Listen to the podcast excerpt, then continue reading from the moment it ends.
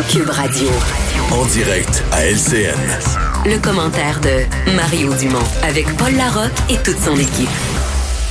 Les commerces principaux, mais notamment les épiceries seront fermées désormais à tous les dimanches. Autre mesure annoncée par le fédéral, cette fois, toutes les entreprises et pas que les PME sont désormais admissibles à l'aide fédérale d'urgence, euh, à autant qu'elles comptent 10 ou 1000 employés, peu importe. Là-dessus, on va aller retrouver Emmanuel Latraverse et Mario Dumont qui sont avec nous. Je salue Mario dans son studio de Cube Radio. Je salue également les auditeurs de, euh, de Cube. Mario, Emmanuel, si vous le voulez, on va aller faire un petit tour des deux collines et on se reparle ensuite. Allons d'abord voir Alain Laforêt du côté euh, de Québec. Alain, c'est une mesure importante quand même dans l'organisation de nos vies euh, en ce moment. Donc, tous les commerces encore ouverts, à l'exception de quelques, quelques-uns d'entre eux, mais les épiceries notamment, là, seront fermées à compter de dimanche prochain, le dimanche. Ben, on prépare le terrain, Paul, parce qu'on se doute, là, ça va être long, encore très long. On demande la fermeture de ces commerces jusqu'à la fin avril. Attention, les stations-service dépanneurs, ça va rester ouvert. On fait comme la Société des alcools du Québec, on ferme. Le premier ministre. Pense qu'on ne peut pas euh, demander d'avoir les pleins services 7 jours sur 7 pendant des semaines et des semaines. Donc, je pense que c'est possible en ayant des services sur 16 jours. Bon, évidemment, les services euh, très essentiels comme les pharmacies ou les dépanneurs, mais ça reste ouvert. Je pense que ça va permettre euh, de prendre un repos aux employés des épiceries, puis revenir encore plus en forme le lundi matin. Bon, maintenant, Alain, quant à la gestion de la crise elle-même, un des gros problèmes qu'on a à l'œil à Québec, c'est la, gestion de, l'équipement médical de protection, entre autres pour le personnel hospitalier. C'est pas évident en ce moment. Euh, la protection maximale, les fameux masques N95, c'est une course mondiale. Il y a un bateau qui est pris en Inde actuellement et qui n'arrive pas au Canada, ce qui fait qu'on craint de manquer de ce type de protection. Le premier ministre a dit qu'il travaillait avec des entreprises, parle même d'utiliser des procédure de nettoyage. Écoutez. Je veux dire à tout le personnel du réseau de la santé, mais aussi ceux qui font de la sécurité, ceux qui sont à l'extérieur du réseau. C'est important, si c'est pas nécessaire d'utiliser cet équipement-là, de ne pas l'utiliser. Donc, le garder pour ceux et celles qui en ont vraiment besoin. Il faut vraiment s'assurer que les masques, par exemple N95, ce soit pour les bons intervenants dans les bonnes procédures je ne pense pas que c'est normal qu'un gardien de sécurité porte un, N95. Comprenez? Il y avait un message du premier ministre aujourd'hui. Bon, on est là où on devait être aujourd'hui, c'est-à-dire qu'on a l'impression que les mesures fonctionnent. Évidemment, le point chaud, ça reste la métropole. Alors, Alain nous parle en direct de Québec. Allons maintenant à Ottawa, Raymond Fillon. Le gouvernement fédéral qui élargit encore son programme de subvention euh, sur la masse salariale. On vient de saluer euh, Alain du côté de Québec. On est à Ottawa maintenant, Raymond. Donc, euh, et c'est quand même important, c'est une portée majeure. Raymond, le, le, programme qui avait été annoncé pour subventionner les emplois dans les PME maintenant s'applique à toutes les entreprises, peu importe leur taille et leur dimension. Alors, on peut parler d'un programme élargi considérablement aujourd'hui par le premier ministre Trudeau. Effectivement, il a annoncé ce matin dans son point de presse quotidien à 11h15 à l'extérieur de sa résidence officielle de Rideau College ici à Ottawa. Alors, finalement, pour qu'une entreprise se qualifie, euh, peu importe le nombre de ses employés, devra démontrer que ses revenus ont baissé de 30% en raison de la COVID-19. Euh, programme qui va également s'appliquer, a dit M. Trudeau, aux organismes de bienfaisance, aux organismes sans but lucratif aussi. Ottawa qui va couvrir jusqu'à 75% du salaire des employés pour la première tranche de 58 700 Alors concrètement, ce que ça veut dire, là, c'est jusqu'à 847 dollars par semaine par travailleur qui seront défrayés par le gouvernement fédéral. Question a été posée à M. Trudeau, combien ça va coûter cette mesure-là au Trésor fédéral? Il a dit que c'est ça fait partie des détails qui viendront demain, qui seront dévoilés par son ministre des Finances, Bill Morneau. Mais vous allez entendre M. Trudeau qui a quand même cru bon aujourd'hui passer un message et une mise en garde aux dirigeants d'entreprise. On a confiance que vous allez prendre les bonnes décisions. Si vous avez les moyens de payer le 25% qui n'est pas couvert par la subvention salariale, faites-le. Si vous pensez que vous pouvez déjouer le système ou en prendre avantage, faites-le pas il va avoir des conséquences sérieuses pour ceux qui tentent d'en tirer profit. Alors voilà, un avertissement venant du gouvernement euh, fédéral pour les abuseurs éventuels. Maintenant, euh, Raymond, euh, Justin Trudeau, là, qui a comparé avantageusement, dit-il, selon lui, la situation ici au Canada par rapport à, ce qui se passe en ce moment aux États-Unis. Oui, mais vous avez entendu ce qui a été annoncé du côté des États-Unis hier à Washington, les autorités américaines, l'administration Trump qui a dit s'attendre entre 100 000 et 200 000 pertes de vie en raison du fameux coronavirus. Toute proportion gardée, effectivement, Justin Trudeau dit que le Canada s'en tire mieux que les Américains jusqu'à présent. On a été euh, plus rapide à amener euh, des tests de dépistage. On a été plus rapide et, et je pense un peu euh, mieux réussi à amener de l'isolement comme mesure que les Canadiens ont entrepris. Mais on va vraiment le voir dans la semaine à venir si les comportements que les gens ont adoptés il y a deux semaines déjà vont porter fruit. Oui, M. Trudeau et les autorités fédérales de la santé publique disent que c'est une semaine cruciale. On devrait savoir vers la fin de la semaine, début de la semaine prochaine, si tous les efforts qui sont demandés depuis quelque temps aux Canadiens commencent, oui ou non, à porter fruit, Paul.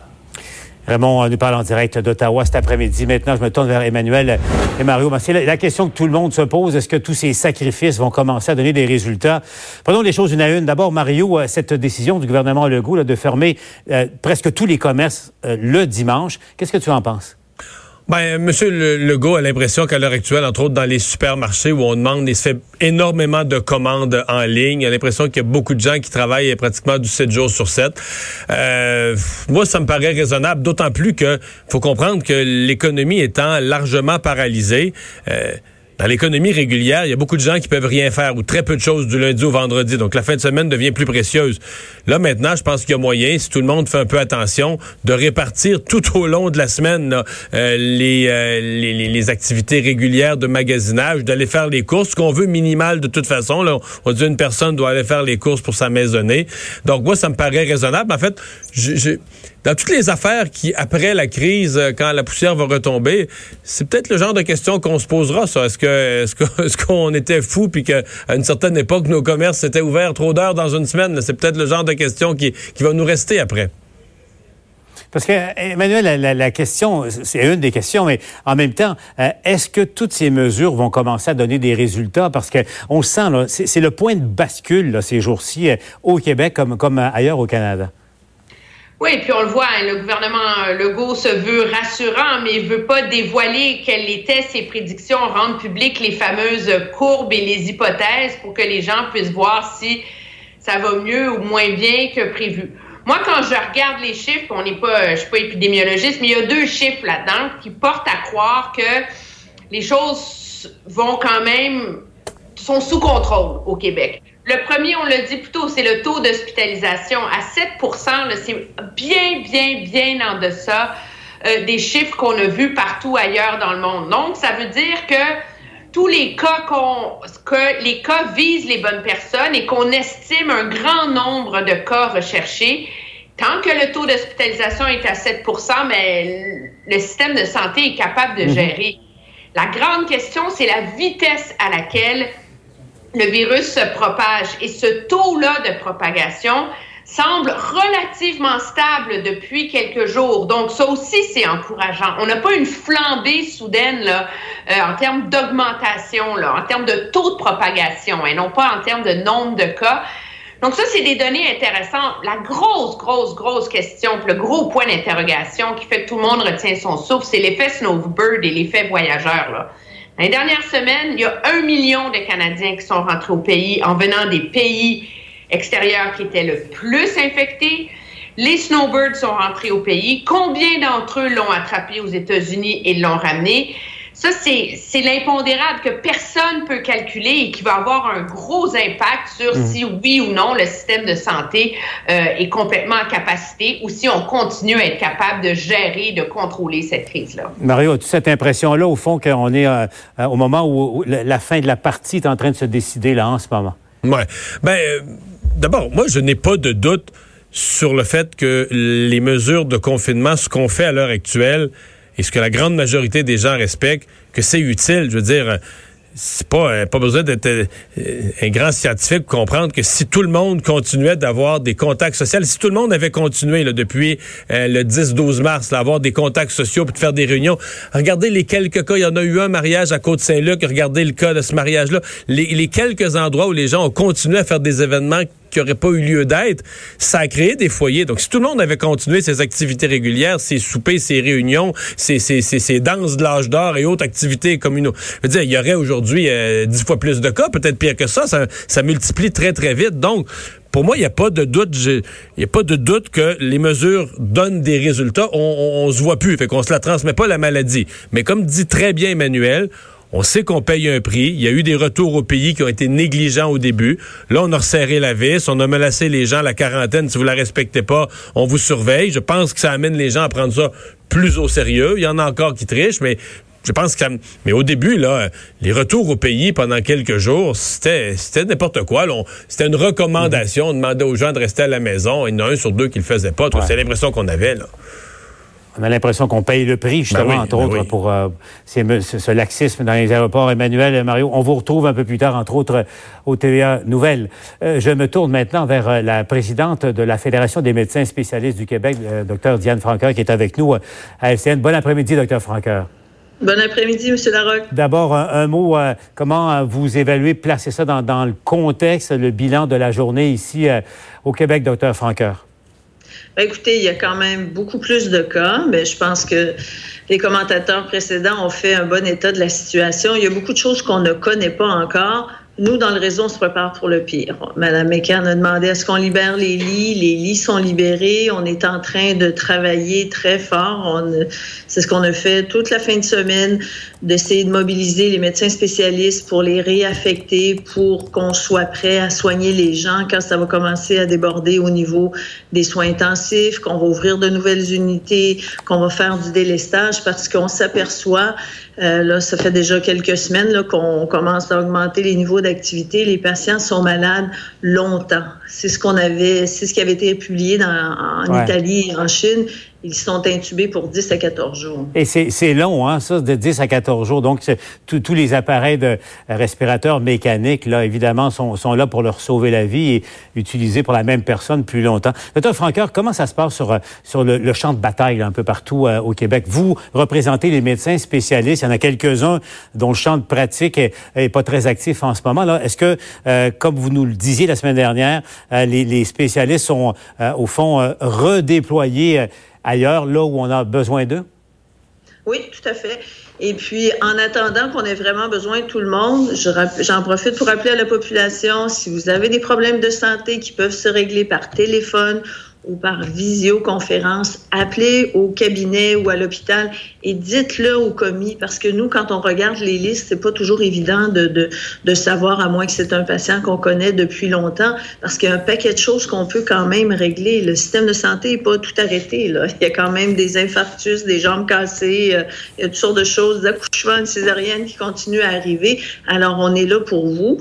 Maintenant, évidemment, on se prépare euh, à affronter l'augmentation des cas et surtout l'augmentation du, du, nombre de patients qui seront hospitalisés. Et comme ça dure longtemps, ça va prendre beaucoup plus de monde pour les soigner.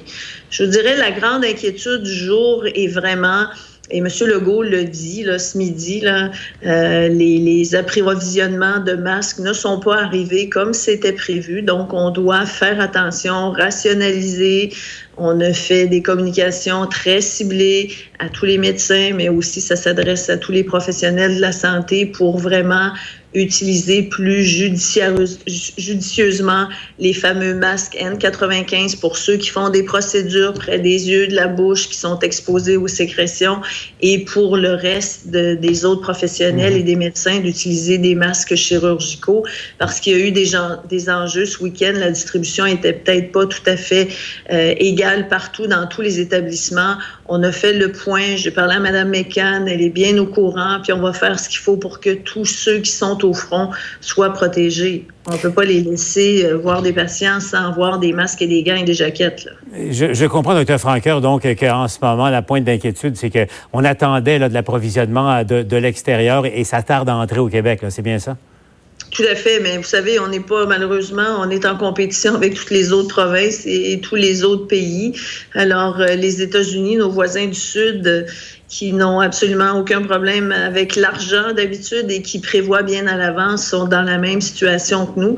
Les masques sont faits ou certaines parties des masques viennent de Chine et comme tout a été arrêté, ça a eu un effet sur les mhm. autres. Mais là, on nous dit qu'on a regardé avec euh, euh, bon, des sous-contractants locaux, mais aussi en Inde pour avoir euh, aller chercher tout ce qui est possible. Il y a quand même des bonnes nouvelles. Tout à l'heure, on me dit qu'il y avait des respirateurs qui étaient arrivés fédéral. Alors, nous, on fait des munitions, mais il n'y a pas de lieu d'inquiéter personne. au, front, on veut juste que tout le monde sache qu'on doit, par exemple, euh, faire comme, par exemple, en Ontario, où on donne deux masques le matin, puis si notre masque est souillé, on va les changer, mais pour éviter euh, justement de vider les réserves lorsque les cas seront plus nombreux. Et quand les, stocks de masques sont qui, ont été commandés arriveront, mais là, à ce moment-là, on pourra euh, les changer plus mhm. souvent. Mais en attendant, il faut qu'on se prépare à ce que ça sera long. Alors, ce sont les, j'appelle ça les, nouvelles du front, et c'est important que les gens qui nous écoutent, docteur Franqueur, euh, euh, sachent exactement où on se trouve. pour de situation, donc, en ce 30 mars. Merci infiniment, docteur Franqueur, d'avoir été avec nous encore une fois du côté de LCN. Bonne journée. Maintenant, allons sur le terrain retrouver euh, Félix Séguin. Euh, on a le portrait également euh, de cette pandémie là, sur l'île de Montréal. On le savait qu'il y avait des quartiers en particulier où il y avait problème. Là, là c'est clair. On voit exactement où sont les zones rouges, comme on les appelle, Félix. Oui, pour, pour poursuivre, Paul, avec cette, cette analogie de la guerre, voici ce que les chiffres nous démontrent sur le front montréalais de la guerre à la COVID-19. Alors, retenez d'abord trois chiffres. 161, 107, 80. 161, c'est le nombre de cas répertoriés dans l'arrondissement où il y a le plus de gens infectés, c'est-à-dire euh, Côte-des-Neiges, Notre-Dame-de-Grâce. On se trouve présentement dans cet arrondissement. Ensuite vient la ville de Côte-Saint-Luc, la ville défusionnée de Côte-Saint-Luc, 107 cas. Et ensuite, à 80, Rosemont, Petite-Patrie. Donc, ce sont les trois secteurs de Montréal les plus touchés. Par contre, si on se replace au prorata de la population, ces chiffres-là changent. Les arrondissements qui seront les plus touchés seront Côte-Saint-Luc, Outremont, et Amstead. Alors, vous voyez, en termes de, de, prorata de la population, c'est pas le même calcul, c'est pas le même taux d'infection. Euh, cela dit, euh, on a passé la journée à se promener justement dans ces foyers principalement infectés, c'est-à-dire Côte-Saint-Luc. Euh, vous allez voir les images probablement bientôt. 56 personnes ont été testées aujourd'hui. On a parlé au maire de Côte-Saint-Luc, M. Brownstein, il y a quelques secondes. Il nous disait, à son avis, il a fait tout ce qu'il a pu et il fait toujours tout ce qu'il peut. Il assure la population, à la population que les lieux de culte sont fermés. D'ailleurs, la police euh, moniteur la situation de très près pour s'assurer qu'il le soit. Euh, et euh, je veux aussi, à 16h15 là, à peu près, cet après-midi, vous dire que les dernières vérifications que l'on a fait avec le SPVM nous démontrent que ces fameux constats, ces fameux rapports généraux d'infraction que les policiers peuvent rédiger s'il y a un manque, euh, s'il y a un non-respect des règles, ben pour l'instant, c'est négatif. Il n'y a pas de ces rapports qui ont été rédigés. Alors voici les dernières nouvelles en provenant de la métropole. Merci Félix. À plus tard, on retrouve vos TVA Nouvelles. Vous ne bougez pas, je le rappelle, dans une dizaine de minutes, on ouvre les lignes, on répond à vos questions avec euh, nos spécialistes. Vous écoutez LCN.